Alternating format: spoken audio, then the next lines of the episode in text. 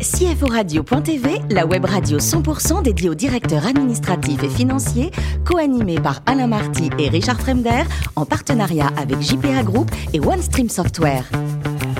Bonjour à toutes et à tous, bienvenue à bord de CFO Radio.tv. Vous êtes 11 000 DAF et dirigeants d'entreprise abonnés à notre podcast. Nous vous remercions d'être toujours plus nombreux à nous écouter chaque semaine. Bien sûr, vous savez, vous pouvez réagir sur nos réseaux sociaux, notre compte Twitter, CFO Radio-du-Bas TV. À mes côtés pour co-animer cette émission, Damien Potvin, président de JPA Group, présent dans 190 bureaux dans le monde. Bonjour Damien. Bonjour Richard. Et Olivier de Gaetano, directeur régional IMEA de OneStream Software. Bonjour Olivier. Bonjour Richard. Aujourd'hui, nous accueillons Marc-Élie Caspar, directeur général France et Benelux de Western Union. Bonjour Marc-Élie. Bonjour Richard, bonjour à tous. Alors vous êtes né à Agno, en Alsace. Vous faites vos études à Aix-en-Provence. Vous avez préféré euh, le soleil quoi, pour faire de brillantes études. Évidemment, le soleil pour faire de brillantes études, c'est le meilleur pari, non? Ouais, ouais, on peut aussi en faire là-bas en Alsace, bien sûr. Mais pourquoi Aix-en-Provence? Non, c'était un choix familial, euh, euh, le choix d'une école militaire en fait pour mes premières années, donc un, choix plutôt familial à cet âge-là. D'accord, ce qui explique pourquoi vous entrez dans la gendarmerie, ça c'est rare quand même. Oui, un passage euh, effectivement dans la gendarmerie, oui. Alors en 98, grande année bien sûr, vous côtoyez le privé, le monde du privé, avec les journalistes de la Coupe du Monde, vous étiez, on peut le dire, backstage c'est ça, backstage. C'est pas forcément la meilleure place pour suivre euh, la, Coupe du Monde, mais je faisais le lien entre euh, les, journalistes qui suivaient notamment euh, les convois de supporters des équipes à, travers la France et les services de gendarmerie qui en assuraient la sécurité, évidemment. Et ça devait pas être simple. Ensuite, reconversion dans le privé, après un master en marketing et management, et vous entrez chez Dun Bradstreet pour y faire quoi?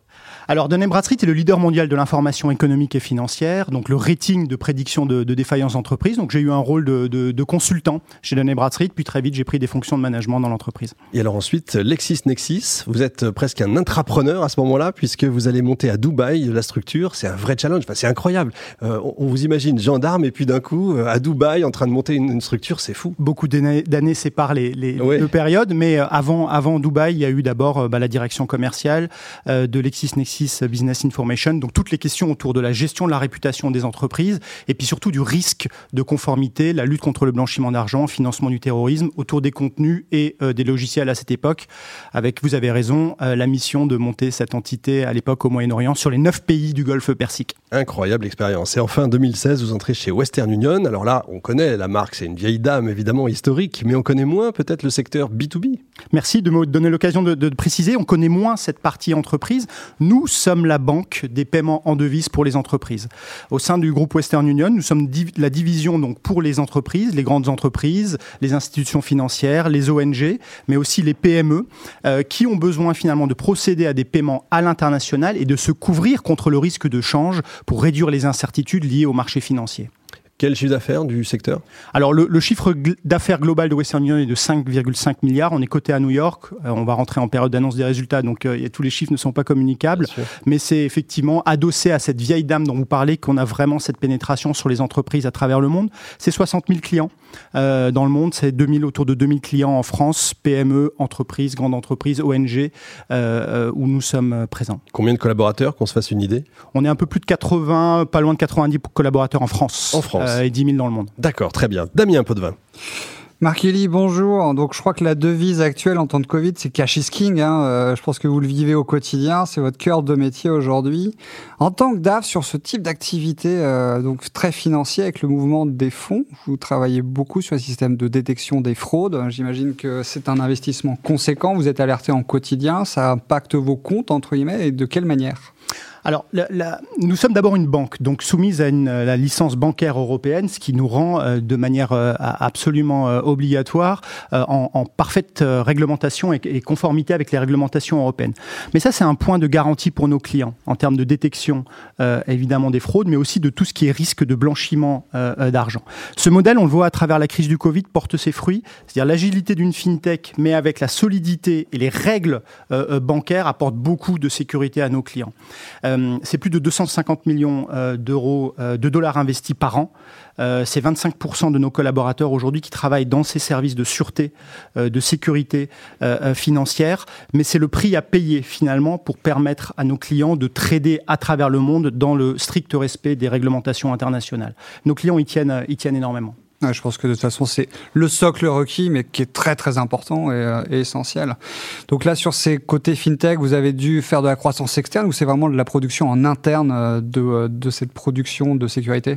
C'est vraiment de la croissance organique, c'est-à-dire que à, travers cette, licence bancaire, nos équipes et une présence euh, euh, dans 200 pays dans le monde, euh, nous avons cette capacité à traiter sur 135 devises dans le monde, mais sur un modèle qui est très original. Et encore une fois, pour répondre à votre question, qui est organique. On, s'appuie sur nos équipes. Un réseau, 200 pays dans le monde, une marque forte installée euh, partout dans le monde, des plateformes Là, c'est vraiment la dimension fintech, c'est-à-dire cette capacité à laisser les, CFO travailler en profondeur leurs relations fournisseurs sur des plateformes dédiées de paiement et de couverture du risque de change, mais c'est aussi du service avec des salles de marché. À Paris, une salle de marché, par exemple, qui opère pour nos clients pour se prémunir de, euh, cette, de ces risques de volatilité des devises. En ce moment, c'est essentiel d'avoir finalement cette capacité à pouvoir appeler euh, son gestionnaire de compte euh, pour pouvoir euh, réagir assez rapidement à tout mouvement de marché et pouvoir mieux se couvrir. Comme quoi, une vieille dame peut aussi rajeunir. Vous voyez, Richard Absolument, mais. Bon. Sinon, alors, il y a un truc qui. Nous, on se positionne beaucoup en ce moment. On regarde un petit peu. Crypto-monnaie, blockchain, c'est quelque chose qui vous parle, j'imagine, mais c'est quelque chose sur lequel vous investissez. Vous voyez des opérations qui se font. Comment vous le gérez? Oui, on investit euh, dans la recherche à ce stade. C'est-à-dire qu'on n'est pas les premiers à nous précipiter pour euh, offrir des paiements euh, aujourd'hui en crypto. Euh, on, on, voit que le Bitcoin suscite un engouement énorme, plus de 30 000 euh, dollars, je crois, les derniers, les, derniers, cours, il y, y, a très peu de temps. En revanche, quand on commence à rentrer dans une logique B2B, avec tous les éléments de sécurité nécessaires, des contreparties, je crois que voilà, on en est encore à cette phase de recherche pour pouvoir garantir finalement quand euh, l'opportunité sortira pour les entreprises, euh, paiements. Aujourd'hui, c'est pas le cas. Le marché reste quand même essentiellement un marché du dollar à travers le monde dans les échanges internationaux. Ça reste la devise euh, importante euh, avec des enjeux forts. Hein, quand on voit des, mouvements de plus de 14% euh, sur l'euro-dollar, les CFO aujourd'hui cherchent d'abord, avant de réfléchir aux crypto, à se prémunir finalement de cette volatilité, à cette montée fulgurante de l'euro qui correspond pas vraiment à une réalité économique en ce moment et de pouvoir finalement garantir leur court budget. Ça, c'est une vraie préoccupation aujourd'hui du CFO, plus que d'aller s'interroger sur, euh, sur la crypto-monnaie, je pense. On essaye de répondre au plus près des préoccupations de, de directeurs financiers euh, dans chacun des pays où nous sommes présents. Il n'y a pas, pardon, il n'y a pas que la crypto, parce qu'il y a aussi les monnaies, les nouvelles monnaies qui peuvent arriver, comme celle de Facebook, par exemple, avec la, le consortium. Oui, on suit ça, ça aussi, de, ouais. on suit ça de très très près. On est un peu dans cette logique de monnaie. C'est pas un peu comme de, de la crypto, ça? Je suis pas sûr qu'elle soit cryptée, mais bon. C'est ça? ah, ouais, d'accord, ouais. c'est ça. C'est ça. En tout cas, on n'a pas. Le Libra, Richard. Ouais, on a. Ouais, c'est ça, le Libra. On n'a pas intérêt à perdre son mot de passe, en tout cas. Ça, c'est clair. Damien, pardon, vas-y.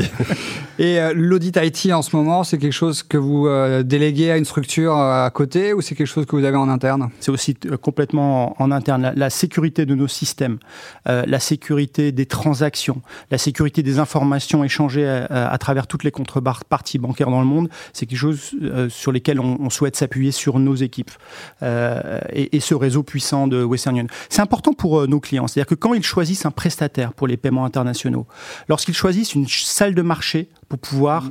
euh, se couvrir, euh, ils veulent choisir un prestataire unique et connaître toute la chaîne. Euh, de, de, de, production et de sécurisation. Euh, à travers la promesse que l'on fait, finalement, c'est bien ce réseau, ces technologies et ces hommes qui sont euh, sous la bannière de Western Union, Western Union, qui sont des salariés de Western Union Business Solutions. Je crois que c'est important pour nos clients.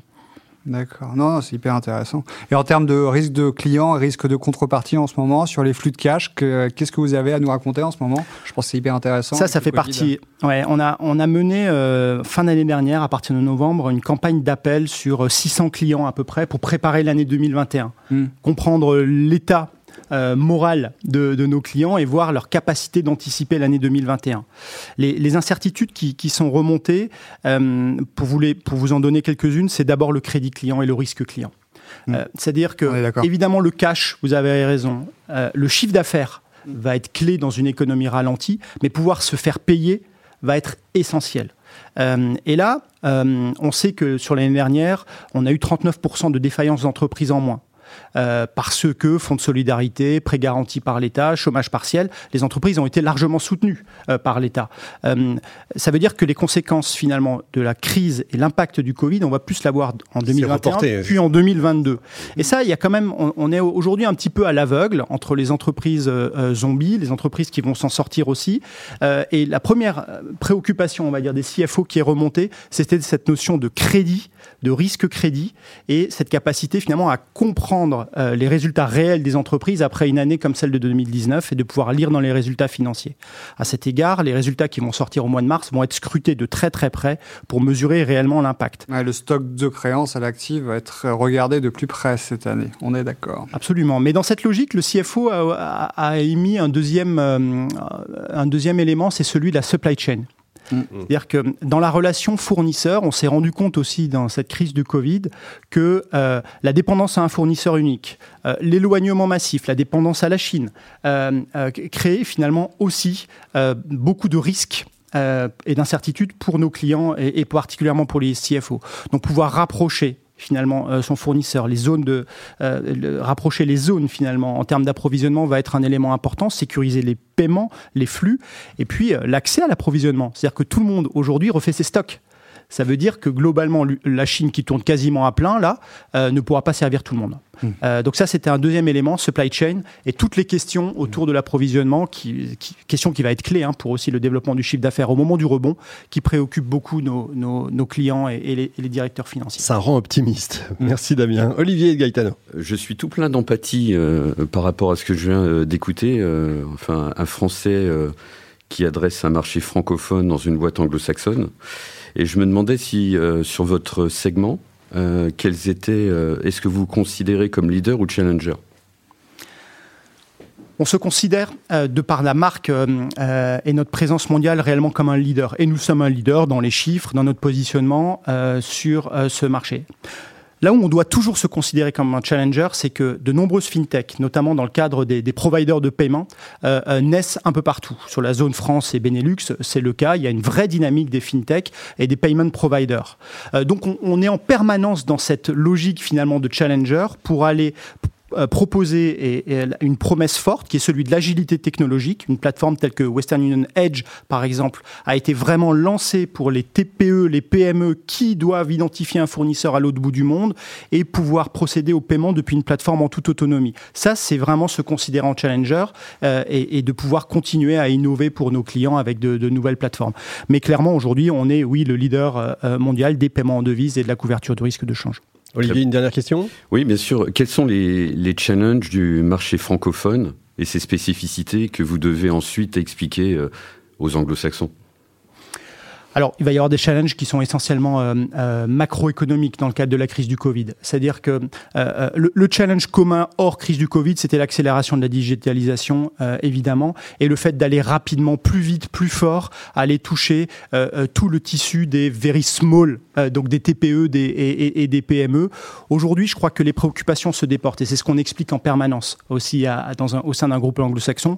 Un euro surévalué par rapport à, à la macroéconomie aujourd'hui, les défis à venir, le couple franco-allemand, l'impact du Brexit, comment va se positionner euh, finalement la nouvelle présidence américaine par rapport à la guerre commerciale contre la Chine, tous ces éléments qui font qu'un euro est, quand même surévalué, euh, euh, finalement c'est aussi des éléments sur lesquels on fait beaucoup d'éducation auprès de nos management, auprès de nos clients, qui vont devoir se prémunir contre toutes ces incertitudes dans les mois qui viennent pour pouvoir garantir leur court budget, pour pouvoir finalement continuer de pouvoir s'approvisionner au niveau de prix euh, euh, qu'ils ont, euh, qu'ils ont entendu avec leurs propres clients.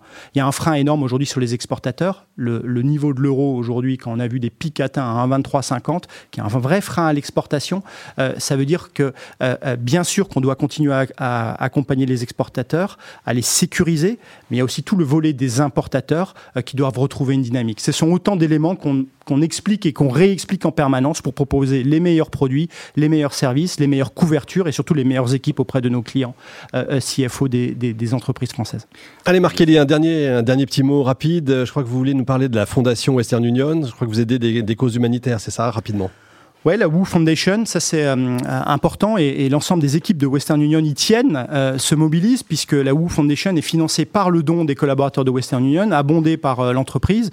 Mais euh, pour vous donner quelques chiffres, c'est 126 millions de dollars euh, par exemple qui ont été donnés à plus de 2000 ONG à travers le monde. Si je prends récemment, c'est 10 millions de dollars sur le front de l'éducation. On croit beaucoup dans l'éducation qui sont finalement les étudiants sont demain les leaders de l'économie mondiale, donc potentiellement aussi aussi nos clients, il faut les soutenir avec des bourses accordées euh, à des étudiants. On le fait aussi en, en France. C'est vraiment de l'accompagnement personnalisé. Euh, on est aussi très sensible à l'inclusion dans le monde des filles, euh, des femmes, des jeunes femmes dans, dans, dans, dans l'éducation et c'est un enjeu important dans de nombreux pays.